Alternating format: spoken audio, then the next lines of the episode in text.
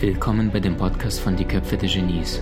Mein Name ist Maxim Mankewitsch und in diesem Podcast lassen wir die größten Genies aus dem Grabau verstehen und präsentieren dir das spannende Erfolgswissen der Neuzeit.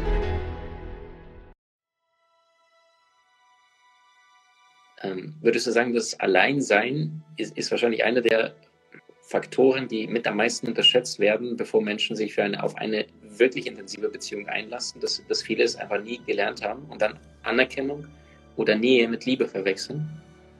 Absolut. Also, ähm, mhm. also wer von uns hat das schon gelernt, weißt mhm. du? Mhm.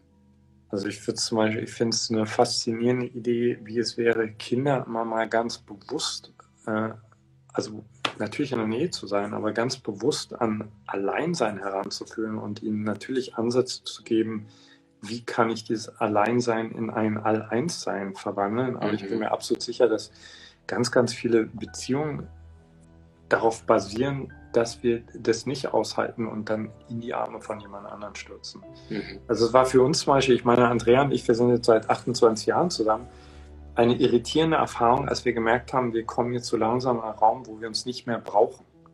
Und dann haben wir erst mal gemerkt, wie sehr wir unsere Beziehung darüber definiert haben, dass wir uns brauchen. Mhm. Ja? Und jetzt sehen wir aber, wenn, wenn eine Beziehung gut läuft und sich permanent weiterentwickelt, dann führt das zur Vollständigkeit von beiden Partnern. Und dann ist der Genuss miteinander viel größer, weil das hat nicht mehr das Gefühl von, ich benutze den anderen wie so eine Krücke. Mhm. Und gleichzeitig ist dieses Brauchen ist einfach weg. Das ist eine coole Erfahrung. Ja. Wunderschön, wunderschön. Was würdest du sagen, wann kam dieses Bewusstsein von, hey wow, ich, ich bin ja immer runder, und ich meine das jetzt nicht, äh, ja, die, die Pölsterchen am Bauch, sondern tatsächlich, du bist runder. Die Ziege Jungs sagt ja, ne, ich, ich plus Schatten gleich selbst. Also das ja. ist dein Inneres zu integrieren und nicht nur zu projizieren auf den Partner. Wann kam das bei dir bewusst auch rein? Wann hast du es das erste Mal gemerkt und, und wie sehr ist es in den letzten Jahren dazugekommen, gewandelt? Also reingeplumpst bin ich immer, ich meditiere seit, ich glaube, 35 Jahren relativ intensiv. Und ähm, also gerade Meditationsretreats, die ich gesessen habe, weißt du, zehn Tage, jeden Tag zehn Stunden, äh, waren am Anfang immer die Hölle für mich, mhm. weil zu sitzen, nichts zu tun, nur mich zu haben, mich zu fühlen, das war schrecklich, ja. Und dann ist aber irgendwann, wenn du durch diesen äh, Kampf durch bist, so, ein, so eine Hingabe da. Und das waren, glaube ich, so die ersten Momente in meinem Leben, also wo ich so in mich reingeplumpst bin und plötzlich gemerkt habe, boah, krass, unter diesem ganzen Ego-Scheiß ist Stille. Ist, ist Stille. Und, und äh, seitdem ist das, ist das immer mehr geworden. Ja. Stark. Äh, es sind jetzt einige Fragen reingekommen. Die Caroline ja. als erste da und sie sagt, was kann man als Frau tun, wenn man sich Männlichkeit angeeignet hat, weil einem der männliche Part im Leben fehlt? Jetzt muss ja. ich an meine Mom denken, die auch alleine erzogen hat. Wir lebten in der Ukraine damals und sie war quasi, ist es mir heute erst bewusst geworden, sie war mein männliches und weibliches Vorbild, wie ein Mann und eine Frau zu sein hat. Und das ist, das hat mir persönlich jetzt beigebracht, dass ich Frauen deutlich besser verstehe oder verstanden habe. Mhm. Aber gleichzeitig das, das männliche Vorbild nie da war, weil Vater hat immer versprochen, ich komme dich abholen, Maxima bei kam nie.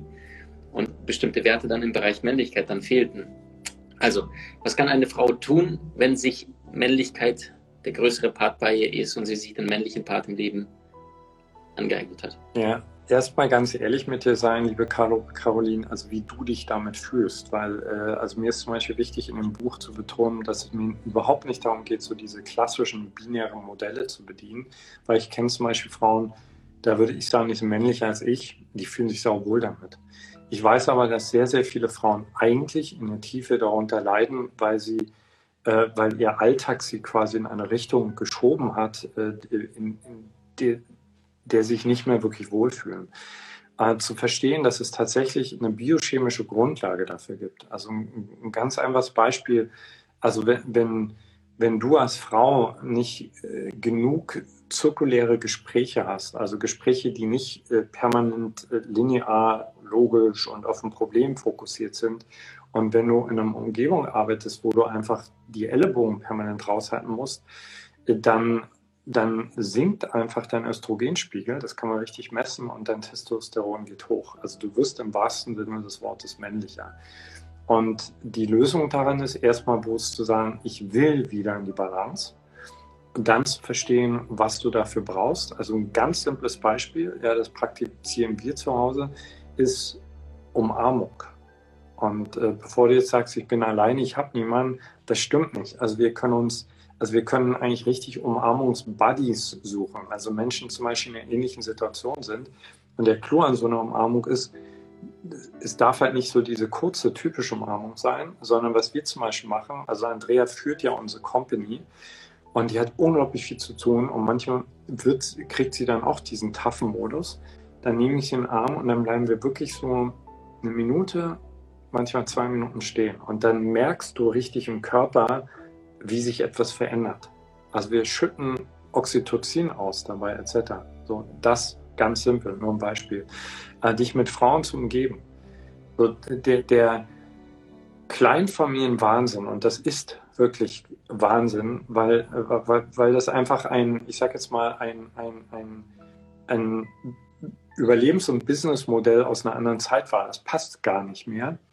Führt dazu, dass Frauen, wenn sie vom Männchen verlassen werden, ganz häufig denken, jetzt, jetzt muss ich mein Kind alleine großziehen. Aber niemand hindert dich ja daran, dir fünf, sechs andere Frauen zu suchen, in einer ähnlichen Situation, eine geile WG aufzumachen und euch, also den Spaß eures Lebens einfach zu haben. Und das ist ganz häufig einfach simpel eine Konditionierung. Übrigens, selbst wenn, wenn du mit dem Mann zusammenlebst, ja, zu sagen, hey, wir müssen noch nicht alles in dieser Dreierkonstellation lösen, was total unsexy für alle Beteiligten ist. Für das Kind so und so. Ja, Maxim, du beschäftigst dich ja total viel mit Genialität. Äh, also für das für ein kindliches Genie ist es eine Beleidigung zu sagen, du musst jetzt mit diesen zwei Menschen auskommen. Es braucht ganz, ganz viel Variation. Und für die Eltern ist es voll unkreativ, wenn die sozusagen all das, was anfällt in diesem komplexen Leben, immer miteinander regeln müssen. So. Also bin ich Andrea sehr dankbar, weil die war von Anfang extrem erfinderisch. Wir haben zum Beispiel wir haben so gut wie nie Leona bei uns alleine zu Hause gehabt. Es war immer ein Rudelkinder und wir waren eigentlich nur Serviceunternehmen. Also wir haben mhm. Essen rangekarrt und die haben gespielt und die haben gelernt etc. Also es war jetzt äh, lang ausgeholt, Caroline, aber also das ist so die Richtung, in die ich gehen würde. Also nicht, nicht darauf zu warten, dass ein Wunder passiert, sondern zu sagen, ich hole mir das zurück. Was brauche ich, um weich zu sein? Was brauche ich, um zu entspannen? Überhaupt erstmal zu akzeptieren, äh, dass ich als Frau, und ich glaube, das geht ganz, ganz vielen Frauen so, eine Grunderschöpfung in mir habe, weil dieses System nicht frauenfreundlich ist. So. Und wir können nicht darauf warten, bis die Politiker das irgendwann mal gerafft haben und das wirklich umgeschaltet haben, sondern wir müssen in kleinen Zellen anfangen. Das ist für mich ein ganz großes Anliegen des Buches, dafür wach zu machen, dass diese neue Veränderung, die wird von unten kommen. Also wenn du dir anschaust, wie unsere Regierung jetzt gerade agiert in Corona-Zeiten, dann weißt du, äh, die, die raffen es einfach nicht. Das dauert zu lange.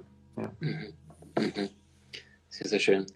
Shana hat ähm, eine außergewöhnliche Frage. Mhm. Ich denke, ich bin als Frau zu emotional. Kann es dadurch einen Mann hindern, in seine Emotionen zu kommen? Also ich würde behaupten, wie war der Name? Shana. Schade, dass es so etwas wie zu emotional gar nicht gibt. Ja. Ich würde dich mal einladen, dich zu fragen, wo dieses Urteil über dich herkommt. Sehr wahrscheinlich haben dir das irgendwann irgendwelche Leute über dich erzählt. Ja. Vielleicht auch von dem gleichen Mann, ja. Mhm. Äh, sehr wahrscheinlich sogar ein Mann. Und ähm, was Männer oft haben, ist einfach Angst vor eurer Energie.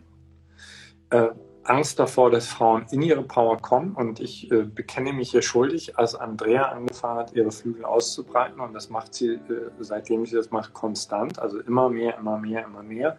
Gab es auch bei mir Phasen in China, wo ich äh, zu Andrea gesagt habe, also du bist jetzt einfach too much. Aber Fakt ist, sie war nicht too much, ich war zu wenig. Ja? So. Also du, wie will ein Mensch zu emotional sein? Ich meine, wenn du sagst, du kommst mit deinen Gefühlen nicht zurecht, ähm, du wirst lernen, die bewusster zu fühlen, äh, sinnvoller einzusetzen, das ist eine ganz andere Nummer. Aber bitte, bitte, bitte, liebe Frauen, droppt diesen Gedanken, dass ihr euch für Männer zurückhalten müsstet. Das ist eine Milchmädchenrechnung, weil wenn ihr das macht, und das machen extrem viele Frauen, ihr werdet, wenn ihr Mann findet, ihr werdet ihn ein Leben lang dafür bezahlen lassen.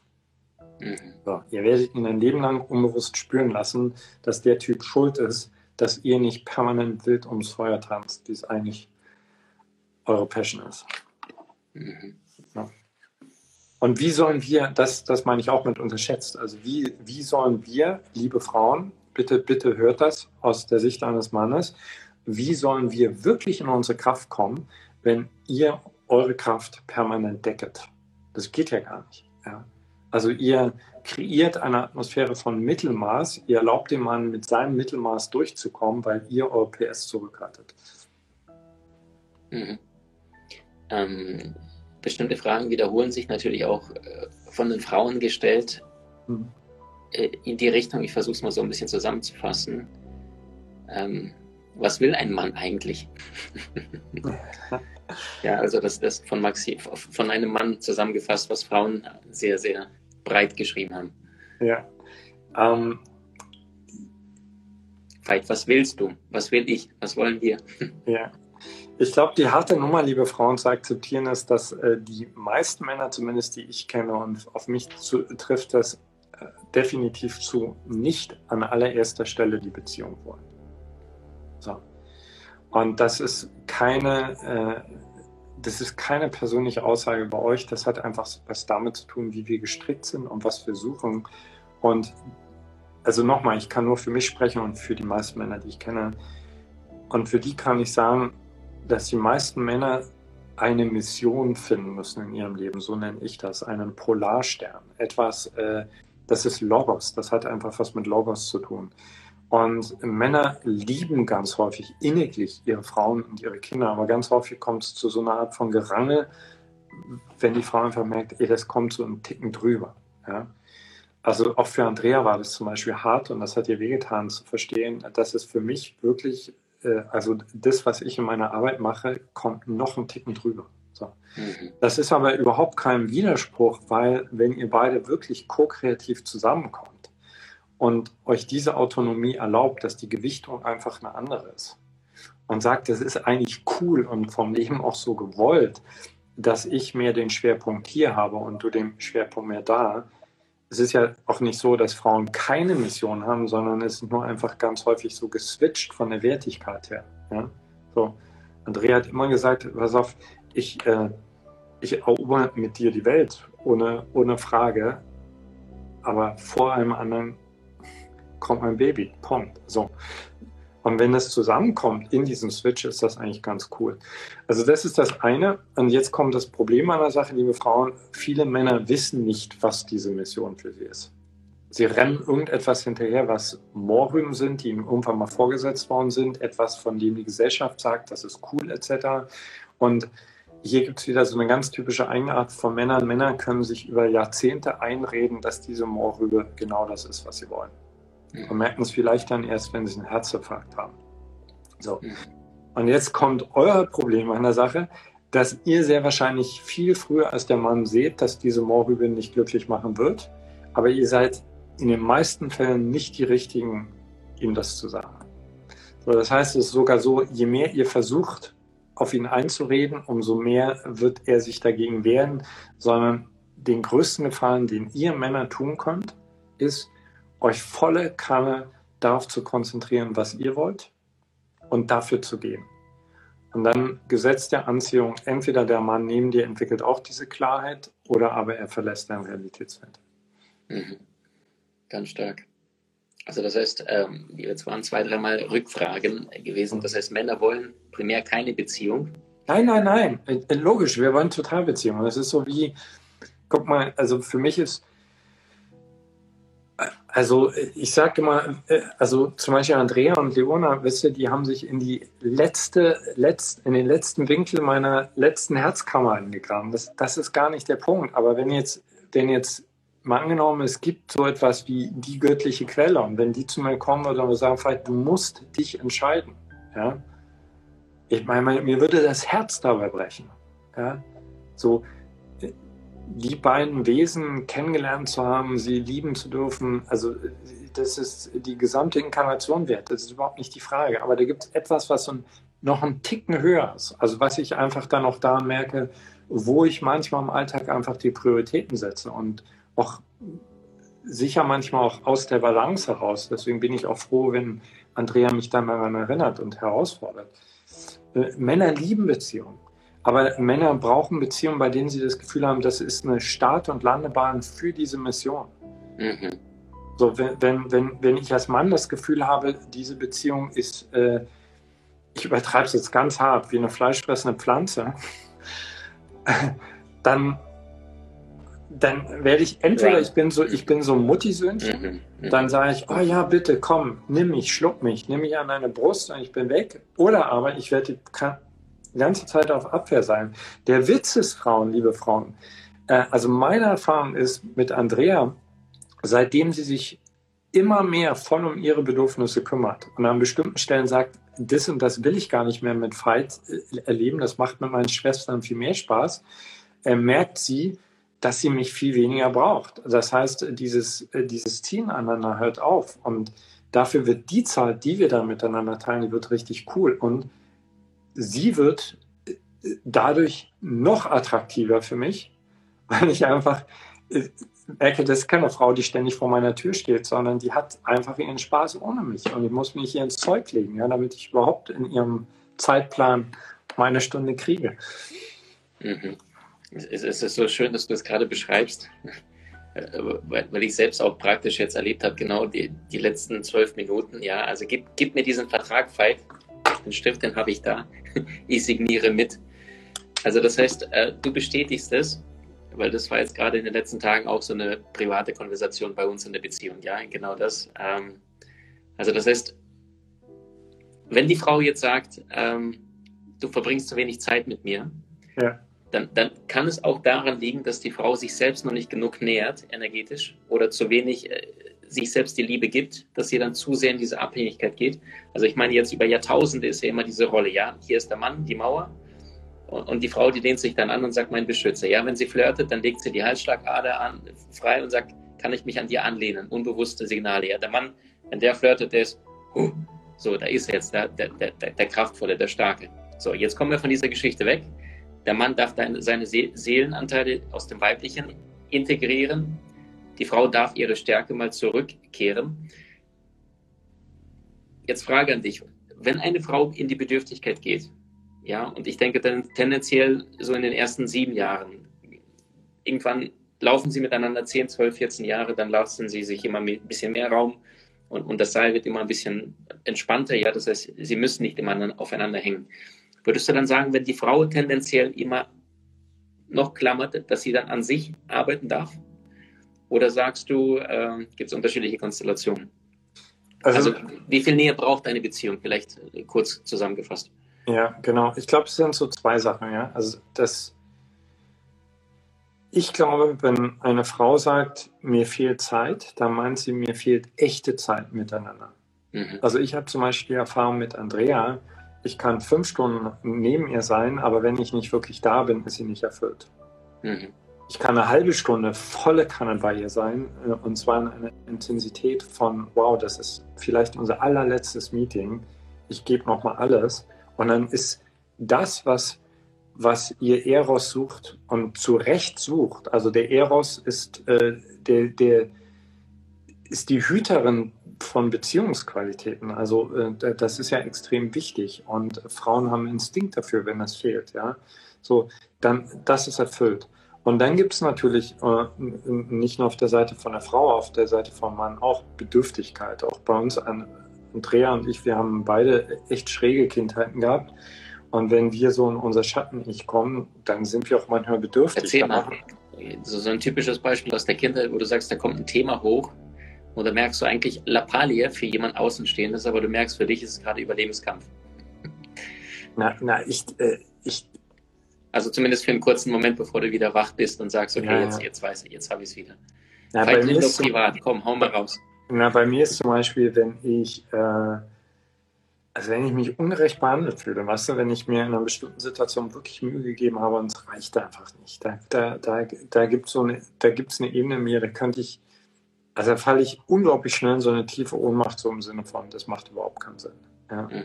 So. Bei Andreas zum Beispiel so, dass, ähm, dass äh, da habe ich lange, lange Zeit gebraucht, bis es überhaupt angekommen ist dass sie unglaublich fein reagiert auf Härte. Also an Stellen, wo ich dachte, ich bin doch jetzt gar nicht hart, hat sie aber die Härte meiner Stimme wahrgenommen. Mhm. So, ja. So. Und natürlich könnte man jetzt aus so einer Metaebene, könnte man immer in solchen Momenten sagen, hey, du musst für dich selbst verantwortlich sein, bla bla bla. Aber ich finde, in, in einer guten Beziehung gehört das auch dazu, dass, man, dass das Schatten nicht mein Kind mal in den Arm genommen wird und getröstet wird. Es darf halt nicht überhand nehmen. Und die, die beste Faustregel, die ich da äh, bis jetzt gehört habe, die ist von John Gray, der war auch schon bei dir, der gesagt hat, also jeder Mensch sollte zu 80 Prozent für sein Glück verantwortlich sein.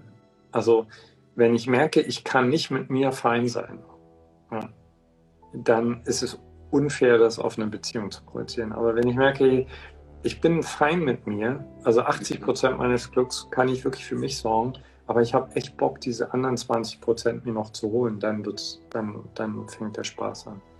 Mhm. Mhm. Du willst im Leben mehr Möglichkeiten? Trainiere deine Fähigkeiten mit den inhaltsreichen Videokursen aus unserer Genieakademie unter www.maximmankiewicz.com.